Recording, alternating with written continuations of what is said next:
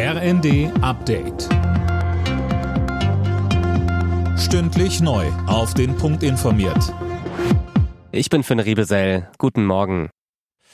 Der Streik der Lokführergewerkschaft GDL ist vorerst beendet. Seit dem frühen Morgen fahren die Züge wieder einigermaßen nach Plan. 16 Stunden früher als eigentlich geplant, Colin Mock.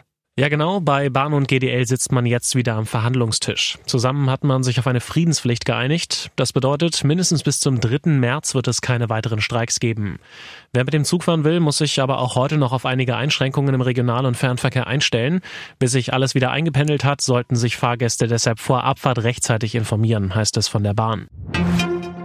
Auch an diesem Wochenende sind in Deutschland zahlreiche Menschen gegen Rechtsextremismus auf die Straße gegangen. Die Protestwelle ist nach wie vor groß. Sarah Plickert fasst zusammen. Am Nachmittag haben sich etwa in Hamburg wieder Zehntausende Menschen versammelt. Die Organisatoren von Fridays for Future sprechen sogar von etwa 100.000 Demonstranten. Geplant waren etwa 30.000.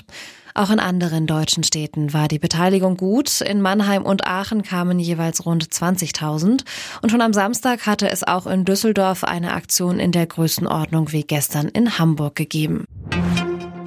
Borussia Dortmund bleibt in diesem Jahr ohne Punktverlust. Der BVB siegte am Abend nach drei Toren von Nationalspieler Niklas Füllkrug mit 3 zu 1 gegen den VfL Bochum.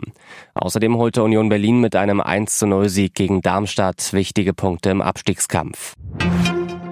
Frankreich ist Handball-Europameister. Die Franzosen setzten sich im Finale gegen Dänemark mit 33 zu 31 nach Overtime durch. Zuvor hatten die deutschen Handballer die Bronzemedaille und damit auch die direkte Olympia-Qualifikation verpasst.